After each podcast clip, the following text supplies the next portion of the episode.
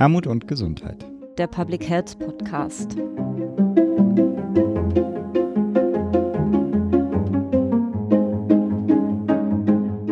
Herzlich willkommen zur 22. Episode des Podcasts Armut und Gesundheit, der Public Health Podcast. Wir sitzen heute wieder in einer neuen Konstellation zusammen. Für das Kongressteam ist heute erstmalig mein Kollege Christopher Spurgert dabei. Hallo lieber Chris. Hallo Maren. Und ich, mein Name ist Maren Janella und wie immer, wenn wir aufnehmen, mit dabei unser Mitpodcaster Philipp Schunker. Hallo lieber Philipp. Salut allerseits. Und wieder haben wir großartige Gäste, die ich Ihnen einmal kurz vorstellen möchte. Ich möchte beginnen mit Karin Geffert. Frau Geffert hat Humanmedizin und Public Health studiert und ist aktuell wissenschaftliche Mitarbeiterin am Lehrstuhl für Public Health und Versorgungsforschung an der LMU München. Herzlich willkommen, liebe Karin Geffert. Hallo zusammen. Dann ist äh, Dr. Peter Tinnemann heute mit dabei. Herr Tinnemann ist Facharzt für öffentliches Gesundheitswesen und hat einen Master in Public Health und er war bis vor kurzem Referent an der Akademie für öffentliches Gesundheitswesen in Düsseldorf und hier möchte ich mir eine kurze Querpromotion erlauben zu dem Podcast der Akademie, den ähm, Peter Tinnemann und Philipp Schunke mit anderen zusammen konzipiert und umgesetzt haben und die Folgen sind immer noch abrufbar unter Akademie für das öffentliche Gesundheitswesen und wir packen es aber auch in die Show Notes. Zudem ist er wissenschaftlicher Mitarbeiter am Institut für Sozialmedizin, Epidemiologie und Gesundheitsökonomie der Charité hier in Berlin und bald am Gesundheitsamt Nordfriesland tätig. Herzlich willkommen, lieber Peter Tinnemann. Danke, Maren, für die nette Einführung. Gerne, gerne. Und ich freue mich, dass du auch heute mit dabei bist, liebe Svenja Matussal. Äh, Frau Dr. Svenja Matussal ist wissenschaftliche Mitarbeiterin am Robert-Koch-Institut am Fachbereich für Epidemiologie und Gesundheitsmonitoring und sie koordiniert unter anderem die Geschäftsstelle, die die Vorhaben des Zukunftsforums Public Health koordiniert. Herzlich willkommen, liebe Svenja Matussal. Hallo. Und zu guter Letzt freue ich mich sehr, dass du auch heute mit dabei bist, lieber Stefan Pospich. Herr Pospich ist Geschäftsführer von Gesundheit Berlin-Brandenburg. Chris und mein Chef also. Also wäre gut, wenn die Episode gut wird. Und endlich bist du auch bei uns mal Gast hier im Podcast. Herzlich willkommen auch dir, lieber Stefan. Ja, vielen Dank für die nette Einführung. Aber bevor wir starten, äh, lieber Chris, du bist neu im Kongressteam und auch den Hörerinnen noch nicht bekannt. Ich fände schön, wenn du dich mal kurz vorstellst. Ja, sehr gern. Ich studiere momentan im dritten Semester Public Health hier in Berlin an der Berlin School of Public Health habe zuvor Kulturwissenschaft und Gender Studies ebenfalls hier in Berlin an der Humboldt-Universität studiert und bin nun seit Juli dieses Jahres als studentische Mitarbeit Teil des Kongressteams und sehe mich langfristig an der Schnittstelle von Wissenschaft und Politik und freue mich sehr, heute dabei zu sein. Schön, super. Genau, und wir kommen heute in dieser Konstellation zusammen, weil ihr alle unter dem Dach des Zukunftsforums Public Health gerade ganz aktiv seid im Aufbau und in der Verbreitung einer Public Health Strategie für Deutschland. Aber bevor wir da genauer zu kommen, würde mich nochmal interessieren, was so euer beruflicher Werdegang ist, also wie ihr quasi an die Stelle gekommen seid, an der ihr jetzt gerade seid. Und ich würde gerne mit dir starten, Stefan, weil hier sitzt neben Philipp und mir noch ein weiterer Krankenpfleger, beziehungsweise eine weitere Krankenpflegerin. Und du hast noch Politikwissenschaften studiert, dann im Anschluss. Das eint Philipp und dich. Und heute würde man sagen, eine perfekte Kombination für unser, für unser heutiges Thema. Aber sag nochmal, was dich dazu bewogen hat, dich in den Bereichen der soziallagenbezogenen Gesundheitsförderung und Prävention zu engagieren. Ja, was ich besonders spannend finde, ist, dass Gesundheitsförderung und Prävention sind mehr als Gesundheitspolitik. Also im Krankenhaushalttag war der Blick sehr stark auf das Individuum verengt. Bestenfalls hat man noch das soziale Umfeld fokussiert. In der Gesundheitsförderung ist das ganz anders. Die Gesundheitsförderung ist A, multiprofessionell angelegt und die Gesundheitsförderung drängt auch auf gesellschaftliche Veränderungen. Und dieser politische Impuls, den die Gesundheitsförderung hat, der hat mich besonders gereizt, nämlich über das reine Versorgungsgeschehen im engeren Sinne die Gesundheitspolitik hinauszuschauen und jeder Public Health Strategie sollte ja auch dieser Health in All Policies Gedanke inhärent sein. Und das ist das Spannende, auch die Möglichkeit jetzt als Geschäftsführer zu haben, hier aktiv mitzuwirken und gerade auch noch eine NGO zu sein, die ja auch Themen viel stärker setzen kann, als das jetzt zum Beispiel eine Krankenkasse oder eine öffentliche Verwaltung machen kann, die die Möglichkeit hat, hier so einen tollen Podcast zu machen und mit vielen Expertinnen und Experten zusammenzukommen. Das finde ich schon eine sehr reizvolle Aufgabe.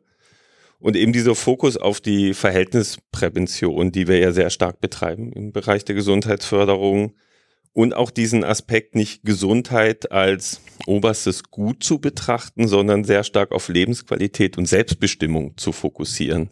Das ist mir schon wichtig und ich finde auch in der Corona-Pandemie sind das auch Dinge, die diskutiert mhm. mhm. gehören, dass nicht nur der Infektionsschutz in den Mittelpunkt gestellt wird, sondern auch Lebensqualität und Selbstbestimmung mhm. Thema in unseren Diskussionen um die Eindämmungsmaßnahmen sein sollten. Das ist ein gutes Beispiel, wie Public Health sich auch in solche Diskurse einbringen kann. Mhm. Vielleicht das als erster Impuls. Mhm. Super, dann sind wir eigentlich schon mittendrin, aber eigentlich noch in der Vorstellungsrunde. genau. Äh, liebe Karin Geffert, als Einstieg würde mich auch bei Ihnen ein Blick in Ihre berufliche Biografie interessieren. Was hat Sie dazu bewogen, sich nach oder ja vielleicht sogar schon während Ihres Medizinstudiums im Themenfeld globale Gesundheit einzubringen und in diesem Bereich zu arbeiten und zu forschen? Ja, also da kann ich mich vom Startpunkt auf jeden Fall Stefan Pospich anschließen. Also im Medizinstudium ist der Fokus sehr stark auf das Individuum gerichtet und das hat mich schon früh irritiert. Also ich erinnere mich mhm. beispielsweise an Praktika in einer allgemeinärztlichen Praxis, wo mir gesagt wurde, äh, Menschen, die aus dem Stadtteil kommen, die haben eher ein ungesundes Verhalten, also ähm, höheren Alkoholkonsum, rauchen mehr, ernähren sich ungesünder. Und als ich dann gefragt habe, was ich denn daraus machen sollte oder was denn daraus gemacht wird, hieß es einfach nur, dass ich genauer nachfragen sollte in der Anamnese danach. Und mhm. das war so ein Baustein davon, dass ich schon früh gemerkt hatte, dass einfach globale Einflüsse, Gesundheit von Individuen und Bevölkerungsgruppen bestimmen. Und dann habe ich angefangen, mir Fragen zu stellen und wie das ist, wenn man einmal anfängt, dann kommt man ja immer, immer weiter. Also ich habe mich zum Beispiel gefragt, wie können wir was gegen Kinderübergewicht machen? Wie sollen wir als Ärztin mhm. Kinder und Eltern beraten, dass die Kinder sich gesund ernähren, wenn aber gleichzeitig das Essen in der Schulkantine nicht gesund ist und im Fernsehen Werbung an Kinder adressiert mit ungesunden Produkten zu sehen sind. Mhm. Und mhm. so kam es auch dazu, dass ich mich vom Studium ein bisschen abgewandt habe, geguckt habe, was gibt es noch. Ich habe verschiedene Praktika gemacht. Ich habe mich international mit anderen Studierenden ausgetauscht und dann Erkenntnisse gehabt, die vielleicht für viele von Ihnen offensichtlich sind. Aber für mich als Studentin war es eben nicht so offensichtlich. Nämlich erstens, dass es eine ganze Disziplin gibt, die sich mit diesen Themen und Fragen beschäftigt. Mhm. Und zweitens aber auch, dass in anderen Ländern ähnliche Probleme sind und man sehr viel davon lernen kann, wenn man in andere Länder guckt und schaut, wie die damit umgegangen sind und diese Lösung vielleicht auch versucht in Deutschland anzuwenden. Also global lernen und dann lokal anzuwenden. Mhm. Genau, da kommen wir auf jeden Fall später auch nochmal dazu. Aber genau vorher nochmal würde ich auch nochmal Peter Tinnemann fragen. Peter, du vertrittst ja gerade eine Berufsgruppe, die, glaube ich, wie kaum eine andere gerade in der, in der öffentlichen Wahrnehmung ist. Nämlich du bist Arzt im ÖGD. Was hat dich dazu gebracht, in dem Feld dich zu engagieren? Also mein erster Job als Arzt war in einem Krankenhaus, in einem Kinderkrankenhaus in der Karibik zu arbeiten, direkt mhm. nach dem Studium. Und zu der Zeit, das war so Mitte der 90er Jahre, habe ich festgestellt, was eigentlich die Auswirkungen von Armut auf die Gesundheit von Bevölkerung, ganz natürlich, ganz besonders natürlich hier auf die Gesundheit von Kindern waren. Das war zur Hochzeit der HIV-Epidemie. Mhm. Wir hatten viele Kinder mit HIV-Aids und Tuberkulose in unserem Krankenhaus aber keine Medikamente, um die Kinder vernünftig behandeln zu können. Und das hat mich, sag ich mal, herausgefordert zu fragen, wieso ist denn das eigentlich? Und was kann man jetzt eigentlich als Arzt dazu beitragen? Und wieso gibt es eigentlich keine Medikamente für die Kinder hier? Ne? Ich habe am Anfang immer gedacht, ist ja normal, ne? wenn man in einem armen Land geboren ist, dann ist es halt doof, hat man halt keine Medikamente. Aber das ist ja nicht so irgendwie natürlich mm, entstanden, sondern mm. das ist alles gemacht und gewollt. Und so habe ich angefangen, mich mit dem Thema Bevölkerungsgesundheit, Bevölkerungsmedizin auseinanderzusetzen und mich als Arzt im Prinzip mit der Frage zu beschäftigen, was kann ich denn nur als Arzt einbringen? Wie kann ich vielleicht dazu beitragen, dass sich was ändert? Ne? Ich habe dann äh, mehrere Jahre mit internationalen Hilfsorganisationen, vor allem mit Ärzte ohne Grenzen in mhm. verschiedenen mm. afrikanischen Kontexten noch gearbeitet und hatte dann das Glück, vor mittlerweile über zehn Jahren am Institut für Sozialmedizin was ein sehr, sehr traditionsreiches ist und dieses Jahr 100-jähriges Bestehen feiert, mhm. an der Charité eine Tätigkeit als wissenschaftlicher Mitarbeiter zu bekommen und habe dann im Prinzip verschiedene Aspekte von dem, was mich so mein Leben lang begleitet hat, versucht auch da wissenschaftlich mit zu begleiten. Also was, was sind die Auswirkungen von globaler Gesundheit oder von globaler Armut auf Gesundheit weltweit und wie hängt das mhm. alles miteinander zusammen? Und mhm. auch da wieder die Frage, wie kann es sein, dass wir in Deutschland mittlerweile zum Teil Medikamentenknappheit haben? Mhm. Und wie funktioniert, tickt die Pharmaindustrie in Deutschland und hat wie beeinflusst die Ärztinnen und Ärzte? Das waren also Themen, die mich total interessiert haben. Ich habe dann über die Lehre halt einen Exkurs an die Akademie in Düsseldorf gemacht und mhm. habe aber auch vorher noch mehrere Jahre in verschiedenen Positionen in Gesundheitsämtern und in der Senatsverwaltung in Berlin gearbeitet mhm. und eigentlich so alles kennengelernt, wie öffentliche Gesundheit tickt und funktioniert und äh, welche Stellschrauben es gibt und finde das bis heute total reizvoll und auch ganz wichtig, dass Ärzte sich einbringen in das Thema. Was mhm. mich jetzt interessiert, deswegen gehe ich wieder, sag ich mal, an die Basis zurück, an, in mhm. ein Gesundheitsamt, ist, wie kann man eigentlich aus der Praxis heraus lernen und auch aus der Praxis heraus beeinflussen, was Sozialmedizin, öffentliche Gesundheit, Public Health für Fragestellungen hat und wie kann man sich als Arzt da weiterhin einbringen. Also das finde ich bis heute total wichtig und spannend. Klasse. An welches Gesundheitsamt gehst du? Also das ist das Gesundheitsamt des Landkreises Nordfriesland, mhm, mhm. kurz vor Dänemark, mhm. inklusive der Inseln Amrum, Föhr, Sylt. Mhm, mhm. relativ, ich glaube, der nördlichste Landkreis, den wir in Deutschland haben. Mhm. Okay, wow, es ist echt ein riesiges Zuständigkeitsgebiet dann. Okay, danke. Liebe Svenja Mattesay, und auch von Ihnen würde mich ein persönlicher Hintergrund interessieren. Was hat Sie dazu bewogen, ans Robert-Koch-Institut zu kommen und sich im Bereich Public Health zu engagieren? Also es war tatsächlich ein bisschen der Zufall, der da mitgespielt hat. Also ich bin von Hause aus Soziologin und Wissenschaftsforscherin mhm. und habe mich während meines Studiums und dann auch während meiner Promotion mit Fragen von Gesundheit und Krankheit beschäftigt, gerade auch in ihrer gesellschaftlichen Dimension. Also ich habe mich zum Beispiel mit der Frage von Hyperaktivität bei Kindern beschäftigt und wie das gesellschaftlich definiert wird oder was da die gesellschaftlichen Diskurse im Umgang mit den Kindern ausmachen. Ich habe dann noch einen Master in Wissenschaftsgeschichte in Großbritannien gemacht und habe da das erste Mal auch so in der Praxis sozusagen festgestellt, dass medizinische Versorgungssysteme und das Nachdenken darüber, wie Medizin, wie Gesundheit, öffentliche Gesundheit gedacht wird, komplett unterschiedlich sein können. Mhm. Und das waren dann schon Themen, die mich weiter in irgendeiner Form beschäftigt haben, wenn auch vielleicht nicht an vorderster Stelle, aber immer mitgeschwungen sind in dem, wie ich über Gesundheit, Krankheit nachgedacht habe. Mhm. Ich habe dann nach meiner Promotion eine Weile was ganz anderes gemacht, habe aber auch gemerkt, dass es mir großen Spaß macht, Prozesse nicht nur anzustoßen, sondern auch zu begleiten. Und als ich dann die Stellenausschreibung gesehen habe für den Aufbau der Geschäftsstelle des Zukunftsforums, mhm. habe ich gedacht, das ist doch eine super Gelegenheit, um das beides, also mein wissenschaftliches Interesse und mein Interesse daran und meine Freude daran, Projekte, Prozesse zu begleiten, zusammenzubringen. Und tatsächlich ist es auch so, dass ich das in dem Aufbau und dann jetzt ist ja aufgebaut, also in der Begleitung mhm. oder in der Führung der mhm. Geschäftsstelle des Zukunftsforums wirklich gut kombinieren kann. Und ich mache das jetzt seit dreieinhalb Jahren und lerne immer noch fast jeden Tag was Neues und ich finde es weiterhin unglaublich spannend, gerade auch die Public Health Landschaft in ihrer gesamten Breite zu erleben und im Kontakt zu stehen. Ja, und die Akteure, die hier mit in der Runde sitzen, können das natürlich genauso gut quasi nochmal beurteilen wie ich. Aber da hat diese Geschäftsstelle in dir wirklich eine Akteurin, die mit Herzblut und so viel Engagement mit dabei ist und das tatsächlich schafft, aus diesem Mammutvorhaben so eine nationale Public Health Strategie zu entwickeln, tatsächlich was zu machen. Das ist schon, äh, das ist schon enorm, sich das immer wieder auch anzugucken. Ich bin ja äh, temporär immer mal wieder dabei, aber genau, die Kollegen hier in der Leitung kriegen das ja sehr intensiv mit. Und ich fände nochmal spannend, wenn ja nicht alle, die uns hören, sind so ganz detailliert im Thema und können quasi mit diesem Begriff Zukunftsforum Public Health und dieser nationalen Strategie für Deutschland was anfangen. Kannst du uns nochmal ein bisschen abholen, wie quasi diese, wie es zu dieser Initiative kam, wo ihr gerade steht und wer vor allem auch neben denen, die hier in der Leitung sind, so die Gestalter sind, die diesen Prozess gerade mit in der Hand haben unter eurem Dach?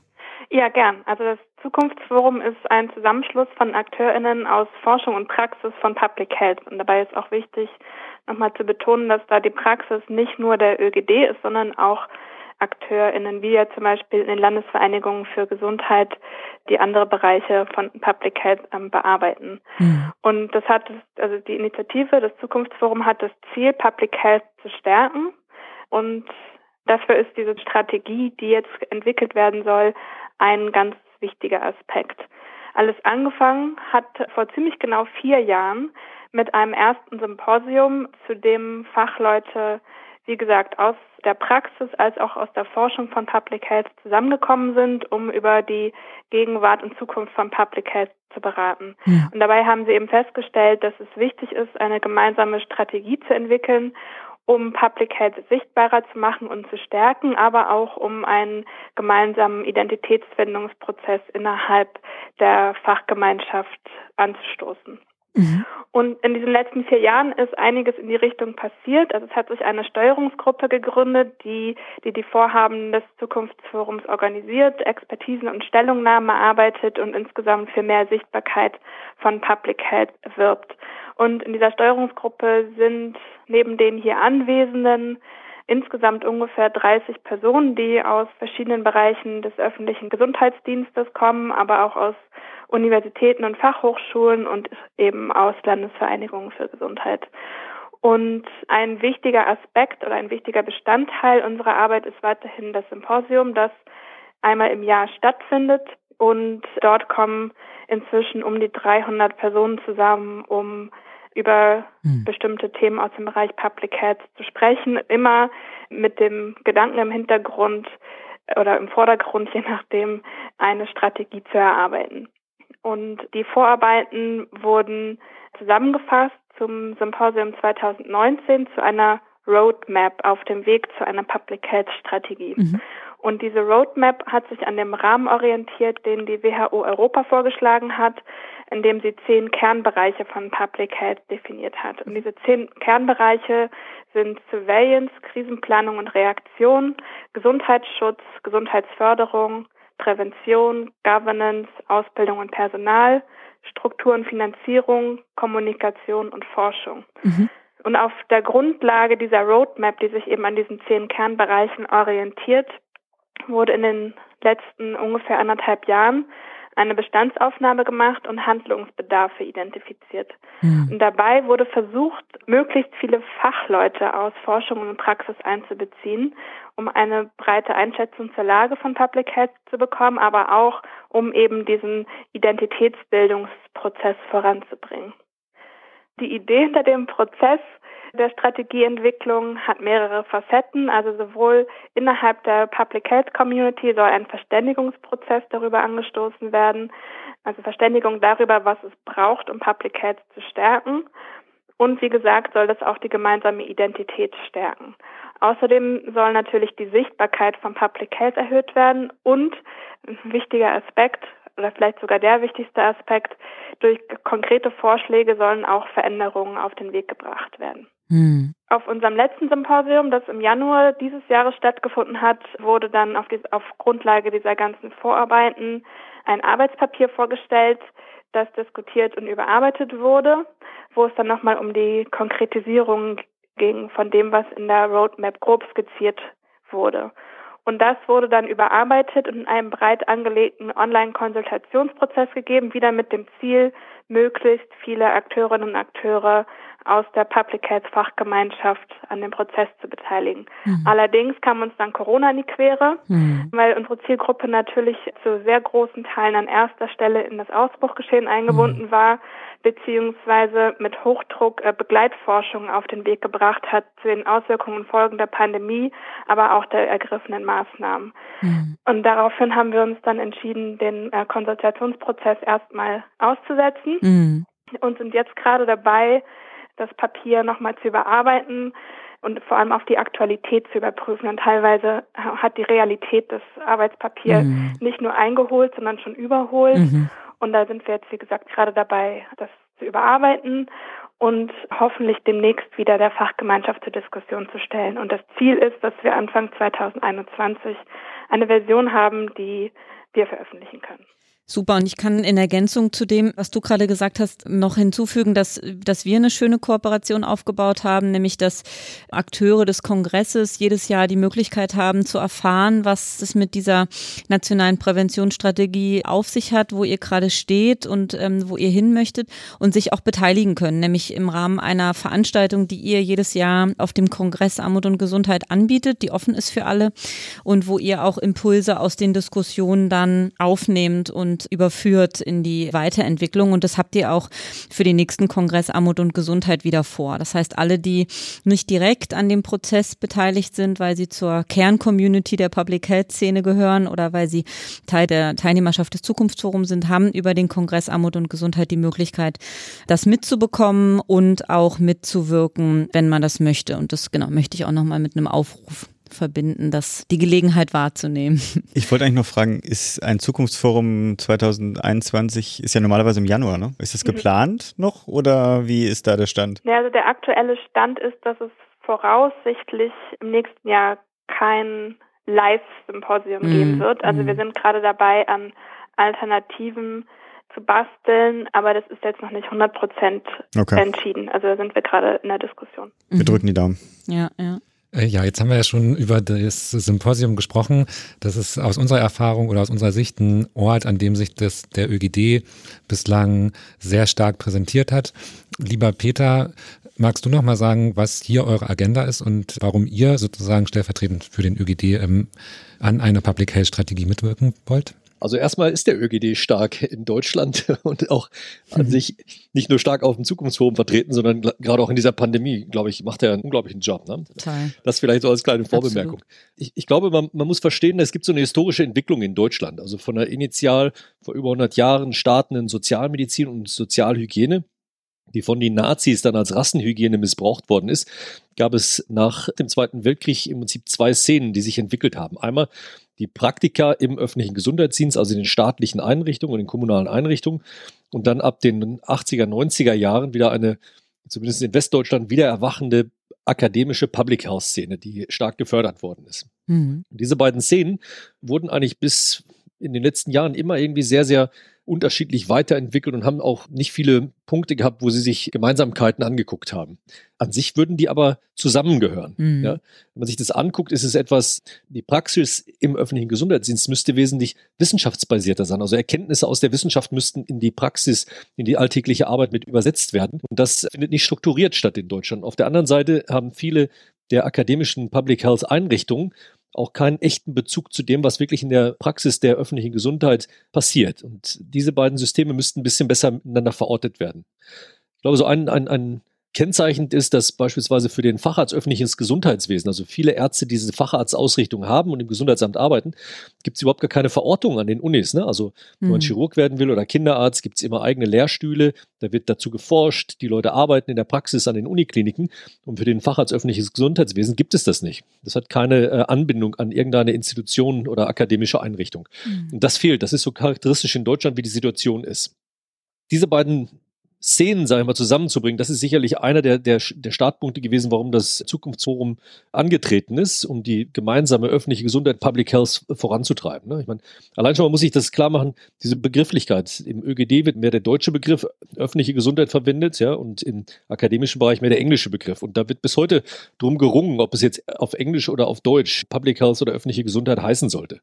Und das zusammenzubringen, um auch mal eine gemeinsame Identität herzustellen, das ist, glaube ich, ganz wichtig. Und der, sag mal, der, der Urschleim des Zukunftsforums lag ja dann auch noch darin, dass man gesagt hat, wir brauchen für Deutschland auch mal etwas wie eine Strategie, also einen Plan, wie wir eigentlich mit dieser Bevölkerungsgesundheit, öffentlichen Gesundheit, Public Health zusammen umgehen. Und was heißt denn das eigentlich? Ja? Wie können wir aus einer Identität einen Plan entwickeln?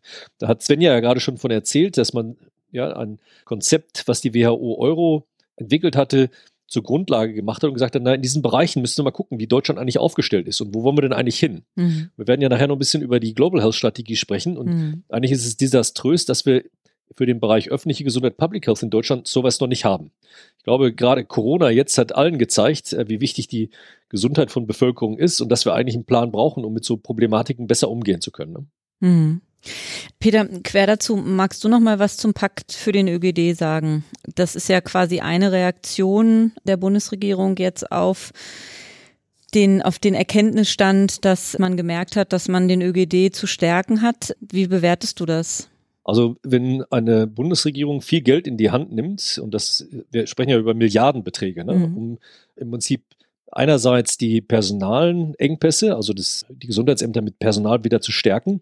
Das ist sicherlich total wichtig. Und der andere Bereich ist, die Digitalisierung im öffentlichen Gesundheitsdienst voranzubringen. Das ist auch total wichtig. Bisher muss man sich vorstellen, wenn es irgendwo mal einen Ausbruch von Masern gab, da konnte man das noch mit Papier und Bleistift mehr oder weniger regeln. Oder vielleicht, wenn es dann ein großer war, mit einem Excel-Sheet. Ne? Das, was jetzt die Gesundheitsämter sehen, das sind ja mhm. unglaubliche Prozesse, die von ganz vielen Leuten abgearbeitet werden müssen. Da ist Papier und Bleistift und auch selbst ein Excel-Sheet nicht mehr ausreichend. Mhm. Und dazu muss man jetzt moderne Tools entwickeln, beziehungsweise die sind ja schon zum Teil entwickelt, die müssen jetzt implementiert werden, um das, um die derzeitige Krise besser in den Griff zu bekommen. Und dazu braucht es Geld. Und das hat die Bundesregierung sehr früh erkannt und hat gesagt, das stellen wir zur Verfügung. Jetzt gibt es viele Gespräche, wer wann was, wie mhm. viel kriegt und wofür das eingesetzt wird. Ich denke, das wird jetzt noch ein bisschen in den nächsten äh, Monaten sortiert werden. Mhm. Aber wenn dann im Prinzip eine Stärkung durchgeführt wird, ist das, glaube ich, etwas, was nicht nur die Arbeit effektiver und effizienter macht, sondern möglicherweise und, oder hoffentlich auch für viele Kolleginnen und Kollegen aus allen möglichen Bereichen, also auch insbesondere über die Ärzte hinaus, ja, hoffe ich, dass dann die Arbeit im Gesundheitsamt attraktiv wird. Ne? Mm, ja. Oder attraktiver. Ich habe ja gerade schon gesagt, der ÖGD mm. ist stark, mm. der ist attraktiv. Ja, Jetzt ja. haben es viele mitgekriegt, wie wichtig er ist. Ja, und ich glaube, es braucht einfach ganz viel unterschiedliche Expertisen und natürlich auch eine gute Bezahlung, dass äh, die. Leute da vernünftig mitarbeiten. Ne? Mm. Äh, liebe Karin Geffert, lieber Stefan Pospich, gerne in Ergänzung zu dem, was jetzt auch schon gesagt wurde. Findet ihr euch da wieder oder wurde etwas Wesentliches vergessen? Erleben Sie Gesagtes anders? Vielleicht starten Sie, liebe Frau Geffert. Ja, also vielen Dank, Svenja, schon mal für die genaue Ausführung. Es sind jetzt so viele Dinge gesagt worden. Ich denke, eine wichtige Ergänzung bei dem Prozess zur Strategie des Zukunftsforums ist auch nochmal einzuordnen, was dieser Prozess eigentlich leisten kann. Also es geht um die Abstimmung mit der Public Health Community, eine Schaffung einer Identität oder Findung oder Stärkung. Aber wir haben uns auch in dem Prozess mit internationalen Akteuren ausgetauscht, die schon ähnliche Strategien durchgeführt haben mhm. und auch gemerkt, so eine Strategie braucht eigentlich sehr viele Ressourcen. Zum einen zur Erstellung, aber dann auch eine Strategie endet ja nicht damit mit dem, wenn das Dokument geschrieben ist, sondern auch zur Implementierung und dann anschließend zur Evaluierung so dass sicherlich auch wichtig ist zu sagen, das, was äh, da gerade geschieht oder das, was gerade im Rahmen des Zukunftsforums geschrieben wird, ist eben eine Vorstufe. Also es ist ein Dokument oder der Versuch, viele Leute zusammenzubringen. Aber es ist auch nichts, was irgendwann fertig ist. Also eine Strategie hat ja auch keinen finalen Punkt. Man hört zwar oft irgendwann auf und sagt, okay, das gibt man jetzt so in der Form in die Presse, aber es ist ja etwas, was auch ständig weiter bearbeitet wird. Und das ist mir, glaube ich, noch wichtig, auch in diesem Kontext zu sagen, dass es ständig weiterentwickelt werden muss, aber es natürlich auch noch mehr Ressourcen einfach dafür bedarf, um das Ganze ähm, zu erstellen, aber auch um es letztendlich umzusetzen. Und zu dem großen Thema ÖGD und Public Health und die Rolle, welche das einnehmen soll, kann ich auf jeden Fall dem Gesagten zustimmen und möchte auch nochmal betonen, dass die institutionelle Verankerung, also die Anbindung in die akademische Welt auch umgekehrt einfach sehr wichtig mhm. ist. Hm. Ich habe das Medizinstudium noch nicht so lange hinter mir, deswegen kann ich das noch aus eigener Erfahrung sagen. Was man da zum ÖGD hört, ist wirklich übersichtlich und auch oft wenig motivierend gewesen.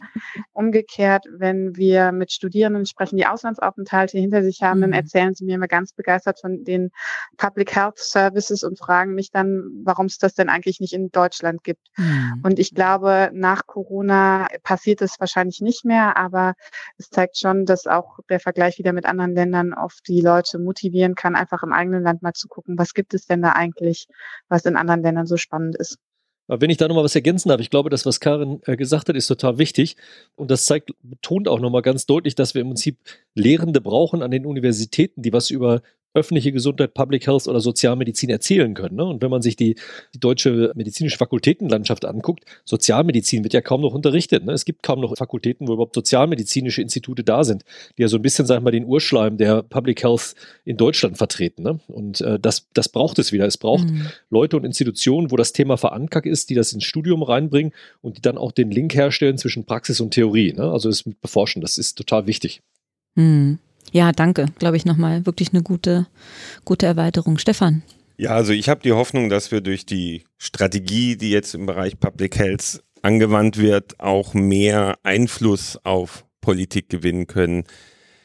Im Zukunftsforum war damals, als der Dieselskandal war, eine mhm, große mhm. Diskussion, warum denn plötzlich ein dubioser Lungenfacharzt die Presse bestimmt und nicht die Public Health Akteure. Das hat schon für eine Selbstreflexion gesorgt. Mhm.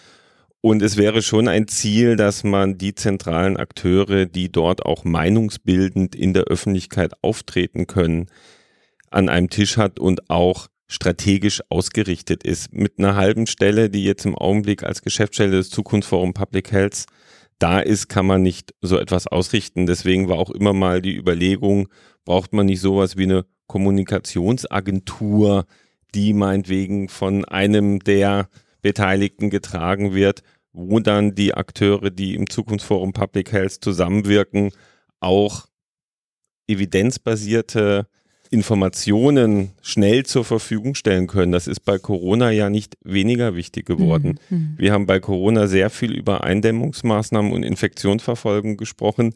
Die Stimmen wie Nico Dragano, die sich sehr stark mit den gesundheitlichen Folgen der Eindämmungsmaßnahmen oder Gerda Holz, die sich sehr stark mit der Lage armer Kinder während der Eindämmungsmaßnahmen die wurden am Anfang sehr wenig gehört.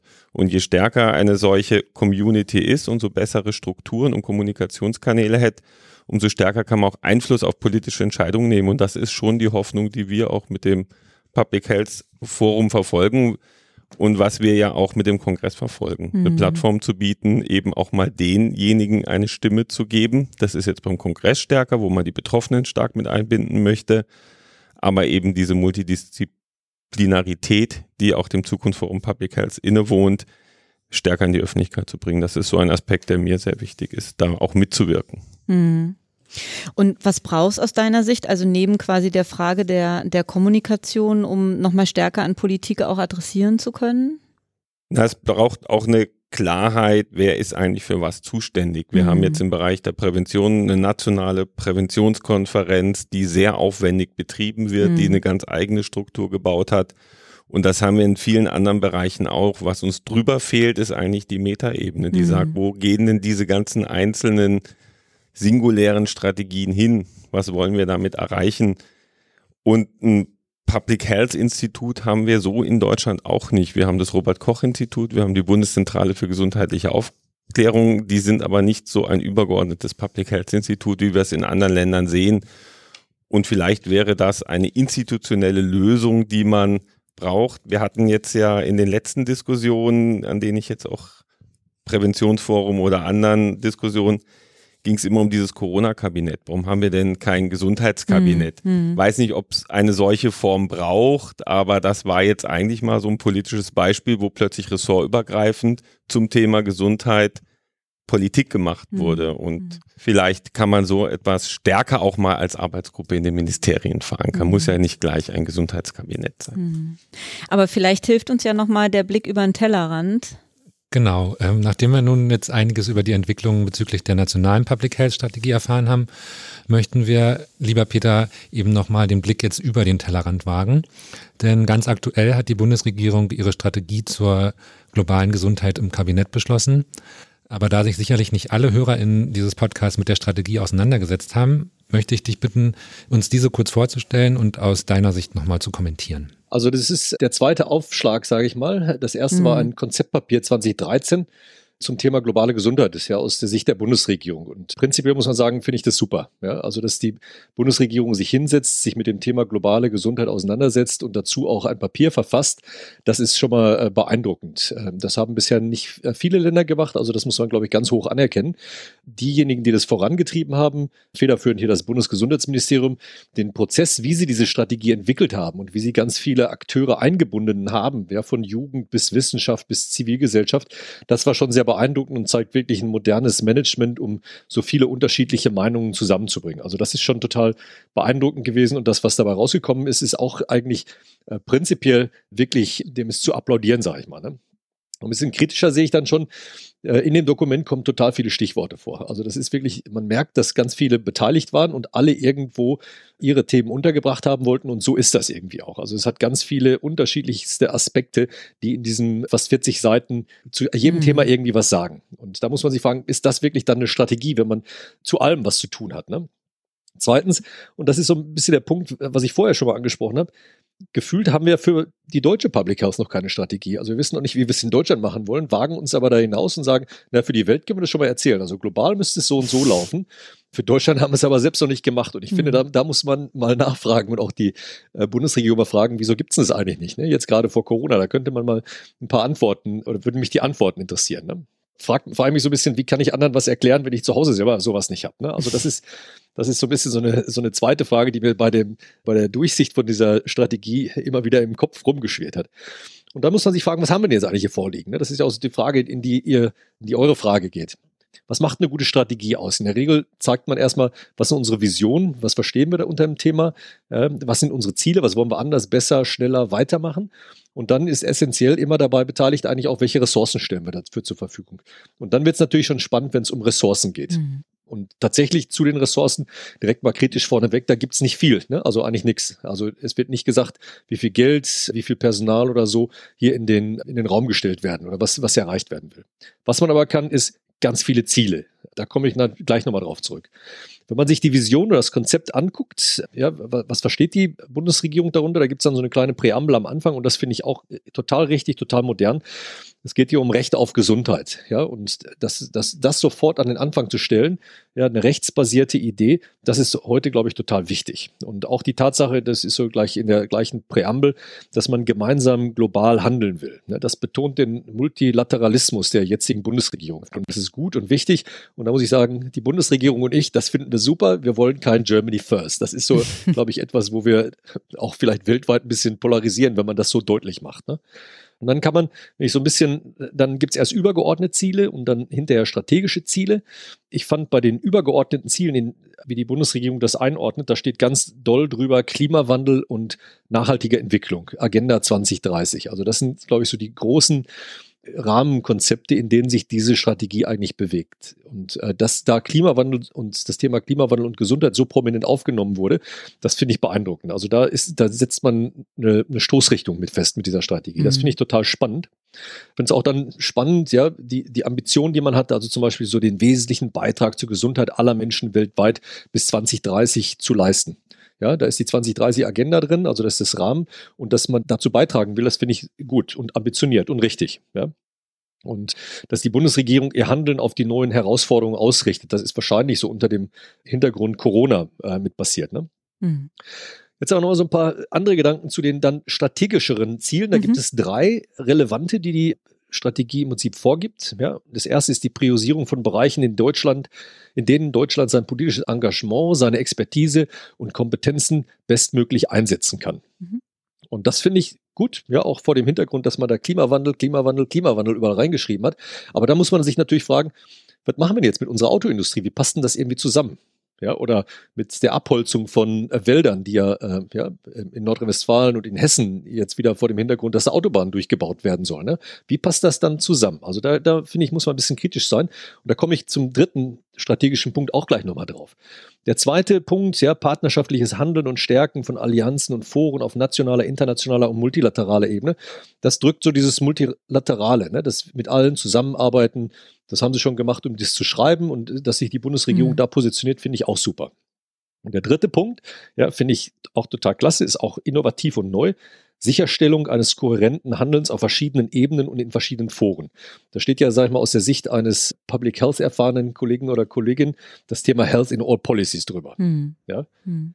Alles muss kohärent sein, miteinander zusammen funktionieren. Und jetzt erinnere ich nur mal ja, an Klimawandel und Autowirtschaft, ja, oder Abholzung von Urwalden mhm. in Deutschland, ja, und Klimawandel. Da finde ich, da könnte man ein bisschen konkreter werden. Das sind alles nette Ziele und ganz dufte, aber irgendwie passt das noch nicht zu, also wenn die Bundesregierung sagt, wir wollen kohärent handeln, dann bitte auch in Deutschland. Ja, also das finde ich so ein bisschen schwierig. Mhm. Und wenn man mhm. dann unter diesem Kohärenzaspekt da mal ein bisschen detaillierter reinguckt, was dann unter dieser Idee Health in All Policies steht, da war ich dann wiederum überrascht. Da steht dann Deutschland als Standort für globale Gesundheit weiter stärken. Ja? Oder äh, gezielt deutsches Personal und Nachwuchs in internationalen Organisationen und Gremien der globalen Gesundheit zu fördern. Oder Finanzmittel einsetzen, also deutsche Finanzmittel, um globale gesundheitspolitische Herausforderungen mitzugestalten. Und da kriege ich so ein bisschen so einen schalen Geschmack im Mund, weil das riecht dann wieder so, wir wollen zwar multilateral sein, aber ganz klar deutsche Interessen durchsetzen. Und das finde ich ist jetzt wieder nicht so richtig modern. Ne? Da hätte ich mir ein bisschen eine andere Ausrichtung gewünscht oder auch im Detail ein bisschen klarer Bekenntnis nicht nur zum Multilateralismus, sondern wie man mit Partnern zusammenarbeiten möchte. Mhm. Ne? Also mhm. das finde ich, das fehlt mir da so ein bisschen. Und was ich Anfang schon sagte, total viele Ziele, sehr, also unübersichtlich wäre zu viel gesagt, aber es ist sehr, sehr heterogen und irgendwie zu allem wurde was gesagt. Aber was ganz klar fehlt, ist, ja, wo sind die Ressourcen dafür?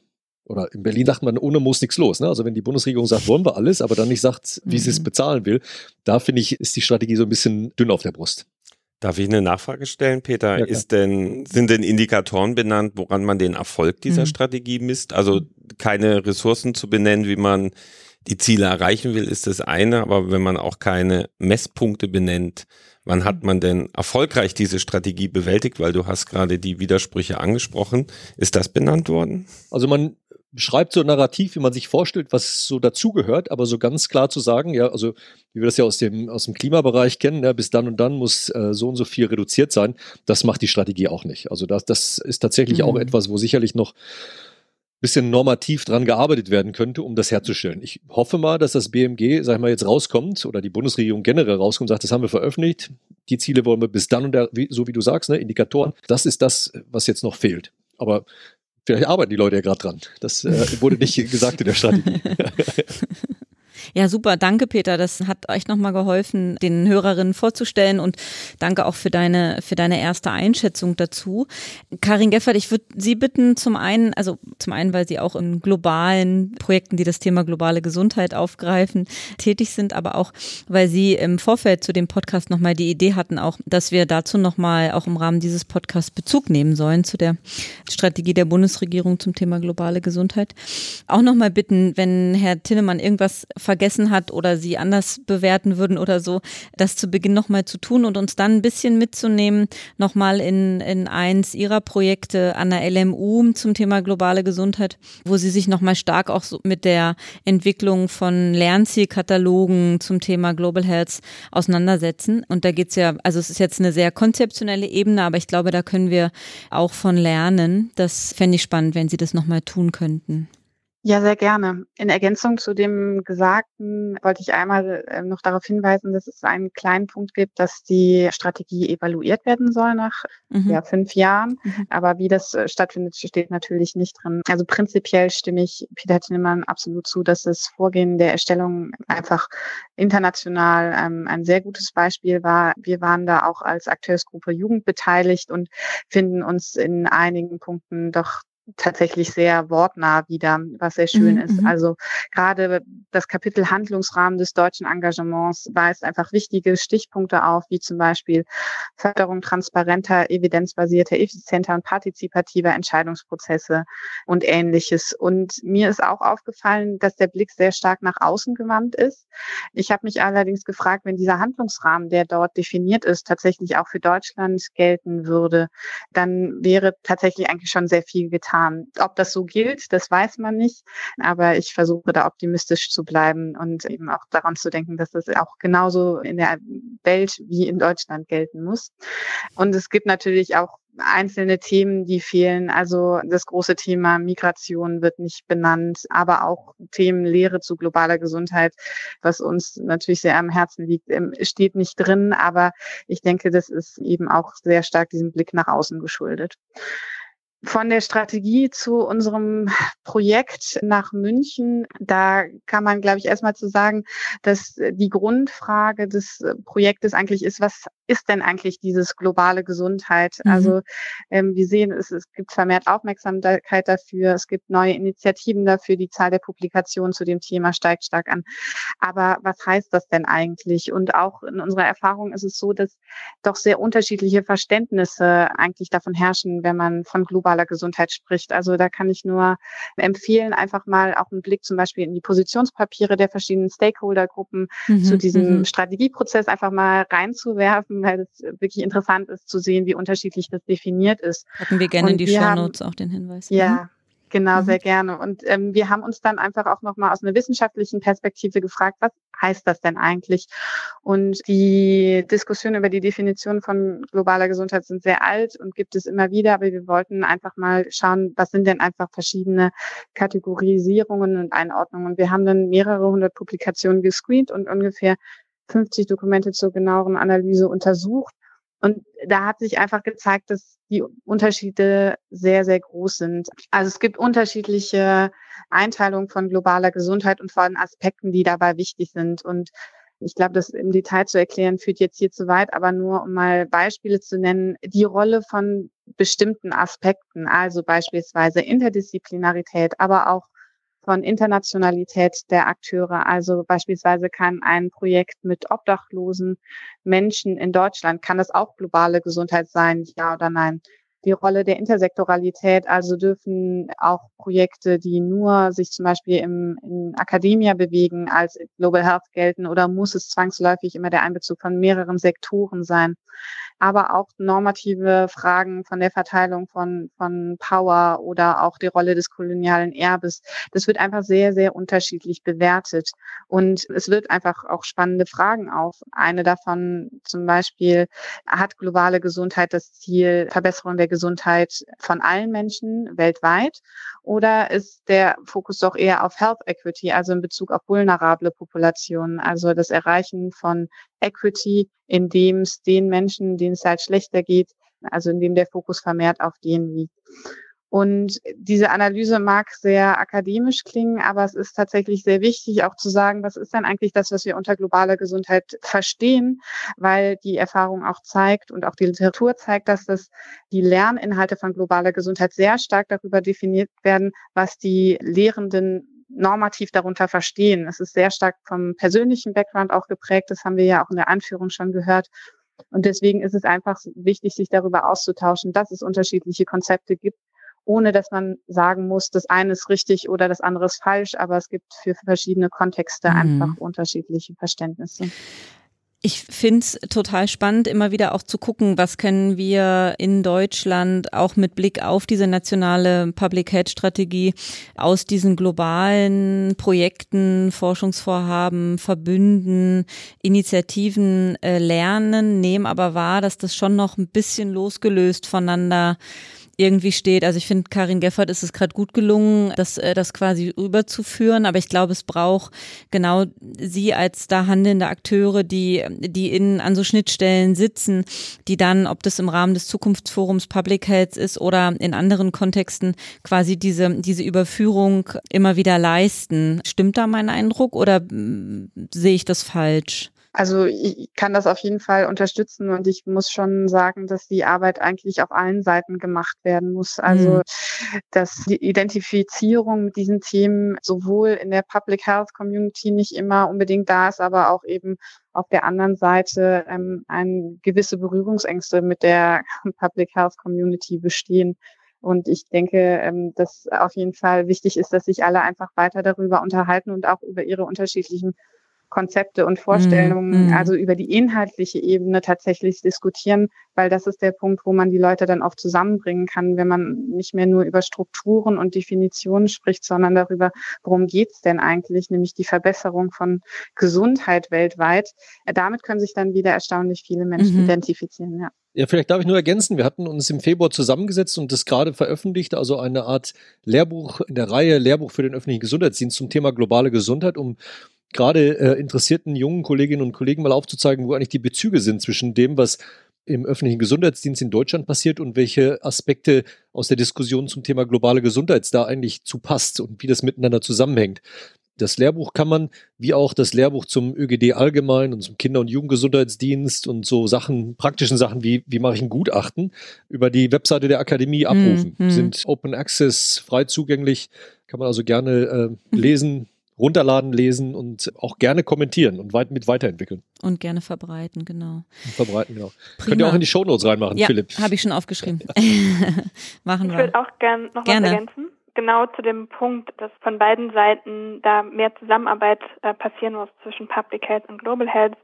Wir versuchen das durch die Symposien auch immer mit in den Blick zu bekommen. Also versuchen da auch den, den Link zwischen Public Health und Global Health mit dem Slogan äh, Public Health is Global Health vor Ort und das äh, versuchen wir dann sowohl durch äh, Diskussionen, Keynotes, aber natürlich auch dadurch, dass wir halt die entsprechenden Akteurinnen und Akteure einladen, auch mit voranzutreiben. Aber ich würde auch dem Vorhergesagten zustimmen, das ist noch ein langer Weg.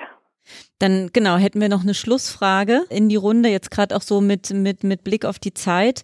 Und da fände ich die Sp Frage nochmal spannend an alle, was Sie denken, was ihr denkt, was sich verändern müsste, damit wir eine starke Public Health Community, ob das jetzt über die nationale Public Health Strategie ist, darüber kann sich das ja bannbrechen quasi, aber was es braucht, damit wir als Public Health Community stark und handlungsfähig sind und unsere Themen in politischen Raum adressieren können. Also ich glaube, der wichtigste Punkt ist, dass man zeigt, wo man relevant ist. Ne? Also einfach nur sagen, ich bin Public Health, ich bin wichtig, das passt nicht. Und ich glaube, die Corona-Krise hat wirklich gezeigt, wie wichtig es ist, sich aus unterschiedlichsten Aspekten um das Thema öffentliche Gesundheit zu kümmern. Im Vordergrund stand bis jetzt maßgeblich Gesundheitsschutz und Infektionsschutz und so. Aber ich glaube, allen ist es bewusst, das böse Erwachen kommt erst noch. Die Auswirkungen durch die wirtschaftliche Situation auf viele Menschen und damit dann verbunden schlechtere Gesundheitsergebnisse, also dass mehr Leute kränker werden, ja, gerade die, die halt nicht so gut betucht sind. Das ist, das wird noch auf uns zukommen und da muss man sich kümmern und da muss, da braucht es Wissenschaft und Praxis und Zivilgesellschaft, um sich da einzubringen, wie wir mhm. dann auch gesellschaftlich uns ja, dem, dem gegenüber aufzustellen. Da brauchen wir noch mehr Diskurs und da muss man, glaube ich, noch wesentlich präsenter sein gesellschaftlich. Mhm. Also ich denke, das ist gerade ein unglaublich gutes Möglichkeitsfenster gibt für Public Health in mhm. Deutschland. Also wir haben noch auf den letzten Symposien immer gesagt, es gibt keine Lobby für Public Health und wir müssen irgendwie Windows of Opportunity, Möglichkeitsfenster finden, um mhm. unsere Themen zu platzieren. Mhm. Wir müssen jetzt vorbereitet sein, Sachen in der Schublade haben, wenn sich so ein Möglichkeitsfenster eröffnet. Mhm. Und jetzt hat sich dieses Fenster eröffnet, bevor die Sachen für die Schublade fertig mhm. waren. Aber das muss jetzt genutzt werden. Also weil jetzt ist öffentliche Gesundheit in aller Munde.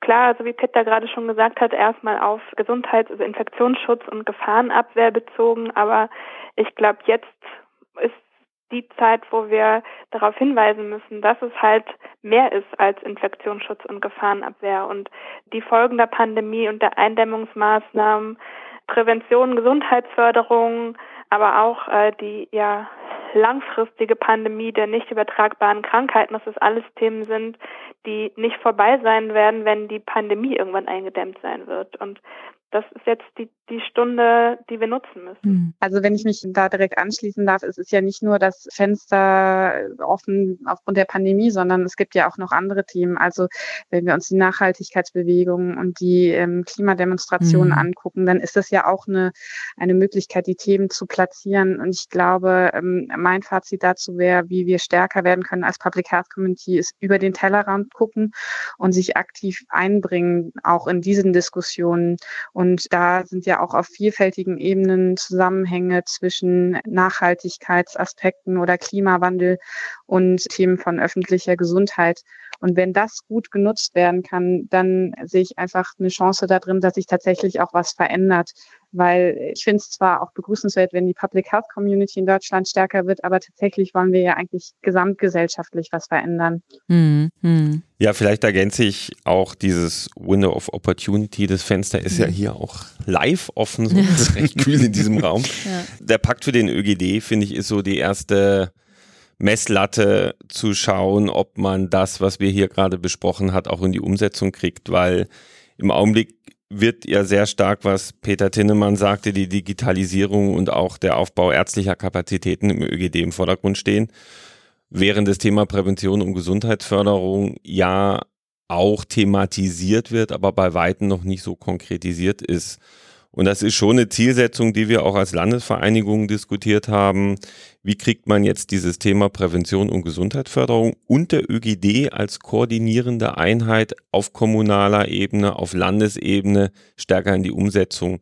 Weil ich sehe das auch so, die Pandemie wird irgendwann stärker eingedämmt sein oder wir werden damit leben können müssen, während die gesundheitlichen Folgen dieser Pandemie bleiben werden. Und Nico Dragano hatte 2008 ja mal die Bankenkrise ausgewertet, was das auch für Folgen hatte. Und Wilkinson war auf dem Kongress und hat auch nochmal gezeigt, wie wirtschaftlich angeschlagene, ungleiche Gesellschaften denn auch reagieren und wie die gesundheitliche Ungleichheit wächst. Und das sollte uns nicht passieren hier in Deutschland, gerade bei den Ressourcen, die wir zur Verfügung haben. Deswegen finde ich, ist das so die erste Nagelprobe eigentlich für die Public Health Strategie. Gelingt es uns jetzt in dem Pakt für den ÖGD mehr als nur Infektionsschutz und Digitalisierung einzubringen. So wichtig das auch ist, ich möchte das nicht in Abrede stellen, aber mir ist es eben auch wichtig, dass mehr Professionen im ÖGD auch Aufmerksamkeit finden. Die Public Healther, die Sozialarbeiter, die zugehenden Dienste, die koordinierenden Dienste. Das wäre ein Wunsch oder eine Hoffnung und wo wir uns auch aktiv einbringen werden. Prima. Also ich kann auch den Kongress weiterhin da nur als Plattform anbieten. Dieses Fenster, was äh, wir genauso weit offen sehen wie alle anderen in der Runde auch, zu nutzen und gemeinsam äh, durchzuschreiten und äh, als wirklich starke Public Health Community auch aus dieser Pandemie hervorzugehen. Das würde ich mir für uns alle sehr wünschen. Und Genau, bleibt mir Danke zu sagen für Ihre, eure Zeit heute im Rahmen dieses Podcasts, aber auch natürlich für das ganze Engagement über das ganze Jahr hinweg im Rahmen des Kongresses, im Rahmen des Zukunftsforum Public Health und darüber hinaus. Und dann bleiben Sie gesund, bleibt gesund und uns weiterhin wohlgesonnen. Vielen Dank. Dankeschön. Tschüss. Tschüss. Tschüss. Tschüss.